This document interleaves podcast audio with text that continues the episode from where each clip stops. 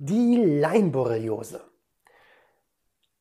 Lass uns einmal gemeinsam überlegen, was, was es damit auf sich hat. Und ich empfehle dir in diesem Zusammenhang gleich die FSME-Erkrankung mitzulernen, da dir in der Prüfung häufig beide gemeinsam begegnen. Du sollst oft differentialdiagnostisch beide unterscheiden, da sie den gleichen Vektor haben, vermeintlich zumindest. Beginnen wir mit einer kurzen Definition der Erkrankung der Leimborreliose. Drücke am besten einmal auf Pause und formuliere eine Definition für dich vor.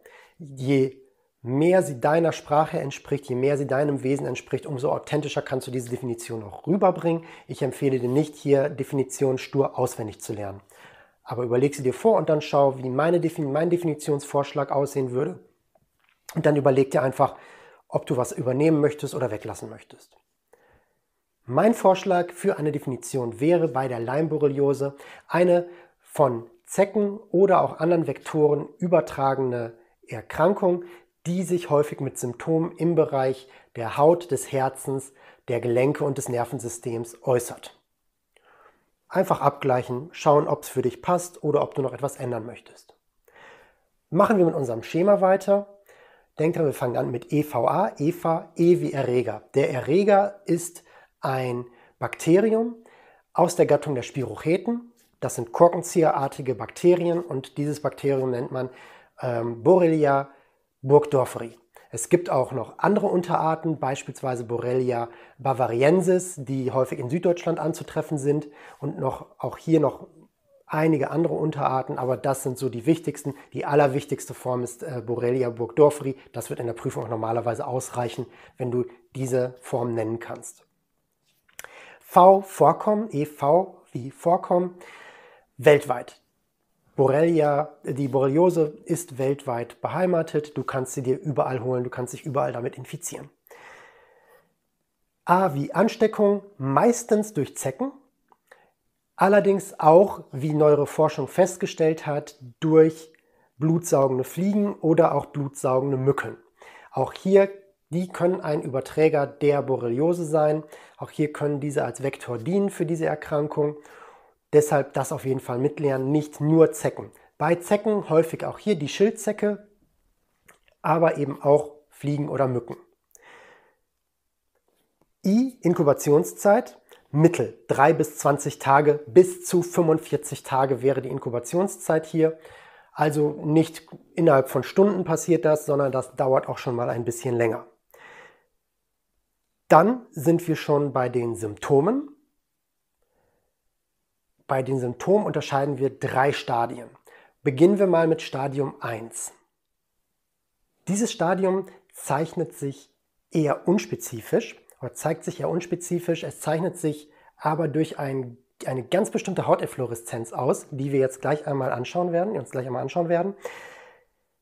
Häufig entwickelt der Patient nur grippale Symptome, also leichtes Fieber, ähm, Kopfschmerzen, Gliederschmerzen, Unwohlsein, Müdigkeit, Abgeschlagenheit, also das Gefühl, als hätte er sich mit irgendwie, als hätte sich irgendwie ein Erreger eingefangen. Was hier besonders ist bei der Borreliose ist, dass nach Ablauf der Inkubationszeit sich das sogenannte Erythema migrans zeigt. Was ist das jetzt? Wir sehen es einmal hier. Das Erythema migrans zeigt sich durch eine knötchenförmige Erhebung zentral und eine radiäre Ausbreitung die radiäre Ausbreitung wandert immer weiter, deshalb nennt man es auch Wanderröte, bis zu 16 cm um die zentrale Eindellung, um die zentrale ähm, Bissstelle rum und zentral blast es aus. Das heißt, wir haben nachher wirklich einen, einen geröteten Ring mit einem blassen Zentrum auf der Haut. Deshalb also Wanderröte oder auch Ringerythem genannt. Diese beiden Begriffe solltest du nennen und solltest du drauf haben. Das ist klassisch und typisch für eine Borreliose und in diesem Fall wäre es auch schon beweisend für eine Borreliose. Das heißt also, wenn du das siehst, das gibt es so nur bei der Borreliose und das solltest du dann auch anbringen. Also Erythema migrans zeigt sich bei ungefähr 60 Prozent aller Patienten. Das bedeutet also im Umkehrschluss, wenn ein Patient das nicht mitbringt, heißt das aber natürlich nicht, dass er nicht auch eine Borreliose haben kann. Was ist das Tückische daran? Die, das Erythema migrans zeigt keinerlei Symptome. Das heißt, wir haben nur die Hauterscheinung, aber es juckt nicht und es schmerzt nicht. Und jetzt kann es also sein, dass wenn der Patient beispielsweise im Bereich des Gesäßes oder am Rücken gestochen wird von der Zecke, dass er das gar nicht merkt. Und dann hat er einen grippalen Infekt gegebenenfalls, aber merkt die Wanderröte gar nicht und dann wird es für dich anamnestisch schwer darauf zu kommen. Dann musst du eben schauen, dass dein Patient schon in Stadium 2 oder 3 ist, dass du dann überlegst, oder ist er, gehört er zu einer Risikogruppe. Also wenn du einen Prüfer hast, der etwas gemein ist, dann sagt er dir nichts von der Wanderröte. Aber in aller Regel wird es auf Nachfrage dann genannt, aber nicht von selber, weil das wäre zu einfach. Es wird kein Fall gestellt, wo jemand in eine Praxis kommt und sagt, hier schauen Sie mal, ich habe ein Erythema migrans. Hm, ich bin auch übrigens Waldarbeiter. Was könnte es sein? Das wird dir nicht begegnen, da sollst du schon selber nachfragen. Weiter geht's mit Stadium 2. Das zeigt, da zeigen sich neurologische Symptome. Hier kann es zu Meningoenzephalitiden kommen, aber häufiger zeigt es sich im Bereich von ähm, Hirnnervausfällen, Hirnnervsymptomen durch zum Beispiel eine Facialisparese, wo ich dann den Patienten mit einem hängenden ähm, äh, Mundwinkel vor mir sitzen habe, was ich dann auch nachfragen muss. Ja, das, das muss ich dann schauen, wie ist das Bild des Patienten? Sehe ich da irgendwelche ähm, Unregelmäßigkeiten im Gesicht? Sehe ich da irgendwie, dass der Mundwinkel hängt oder ähnliches? Aber auch durch eine Trigeminusneuralgie, also massive Schmerzen in den Bereichen der Ausgangspunkte des Nervus trigeminus. Kann auch sein, dass sich äh, Rückenmarknerven entzünden und dann hätte ich, wie auch bei der FSME, dann ähm, motorische oder sensible Störungen im Bereich der äh, innervierten Segmente. Das also Möglichkeiten, aber auch hier eine, ähm, äh, wie bereits erwähnt, eine Meningoenzephalitis ist auch möglich. In der Prüfung allerdings häufiger, dass der Mundwinkel hängt oder eine Trigeminusneuralgie, dass, du, dass dir das begegnet, sonst wird die Unterscheidung nachher sehr schwierig. Auch Herzrhythmusstörungen durch Myokarditis oder Perikarditis sind hier möglich in Stadium 2. Wenn der Patient sich in Stadium 3 befindet, dann zeigt sich das durch einseitige chronische Arthritiden. Also der Patient kommt und sagt, auf der rechten Seite mein Kniegelenk, das ist total geschwollen und tut richtig weh, das hat sich irgendwie entzündet. Aber links ist alles okay soweit. Also einseitig, das ist hier wirklich ähm, auch auszeichnend für die Borreliose. Das ist das Besondere dabei. Das ist nicht beidseitig, sondern wirklich einseitig. So würde es dir auch in der Prüfung begegnen. Und die neurologischen Symptome können sich hier deutlich erhöhen. Das heißt also, der Patient kann psychisch auffällig werden, kann eben hier, es kann zu Wesensveränderungen führen, bis hin zur Demenz kann es kommen. Und Hautatrophien an den Streckseiten der Extremitäten sind auch ein Symptom in Stadium 3. In aller Regel heilt die Borreliose allerdings bei 90 Prozent der Fälle in Stadium 1 aus oder nach Stadium 1 aus. Es kommt gar nicht zu Stadium 2 oder 3.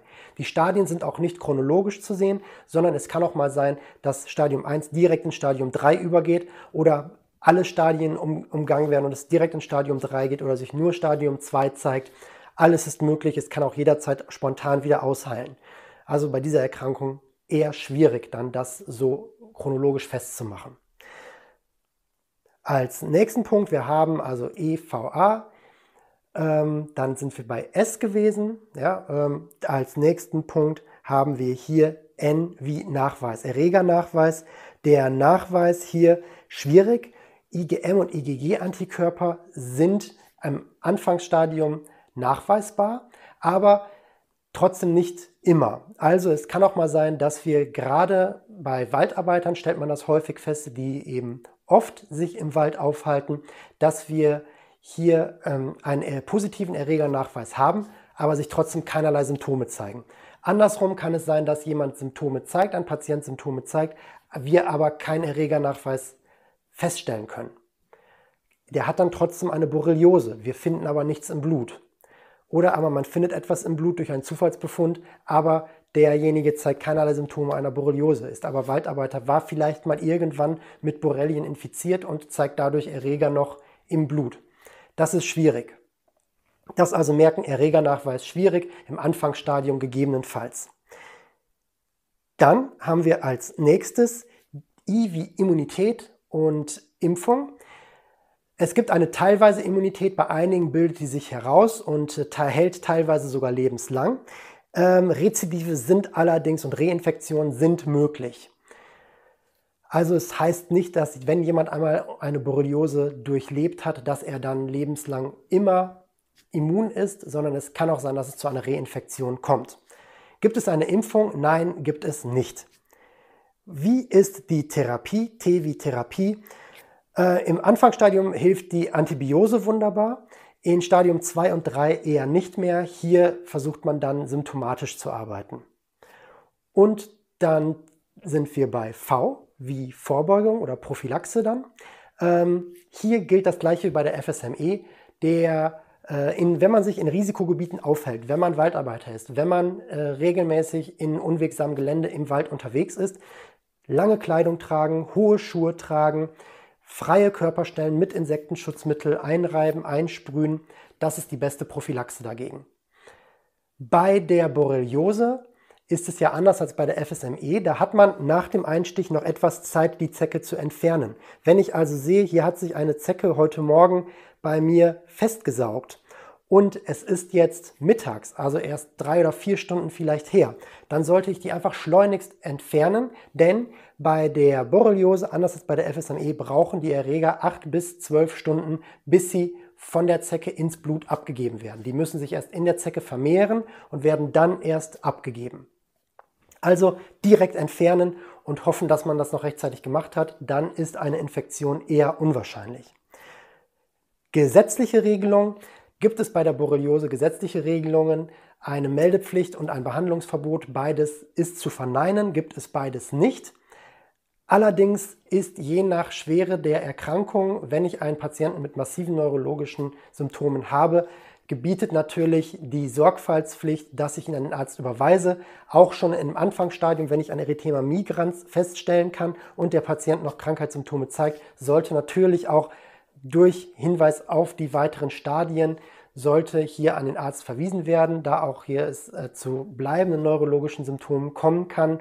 Also die Sorgfaltspflicht hier immer beachten. Gesetzlich allerdings keine Bestimmung. Wir haben weder Behandlungsverbot noch Meldepflicht. So viel dazu. Schreib dir alles in deine Mindmap oder auf deine Karteikarte und schau dir diese Erkrankung auf jeden Fall nochmal genauer an. Wir sehen uns im nächsten Video wieder. Bis gleich.